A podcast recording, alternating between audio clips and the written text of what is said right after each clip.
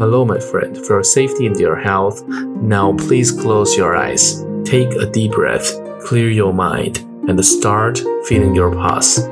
Hello, my friend. Welcome back to JFT channel. You're at episode 34.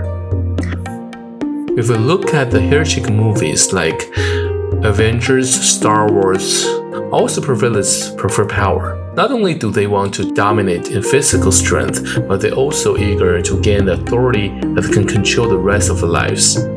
Just like our last episode, we discussed the relationship between the fear and the subconsciousness and the vertical position logic, or we can call it a pyramid structure society.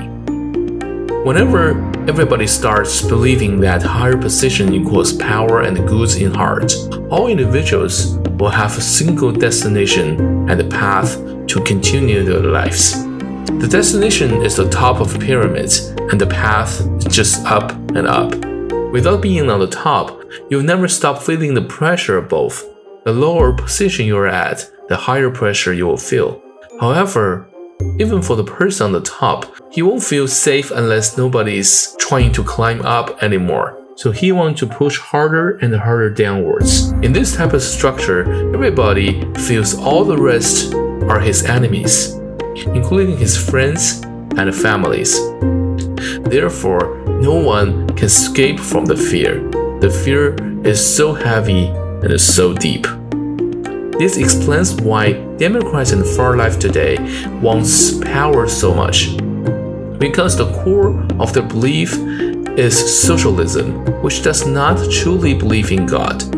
Without faith in God, they will never get rid of the fear on death they will prefer the society in pyramid structure and see every competition is death or life. Well, this is the end of your show today. Thank you for your time and your faith with God.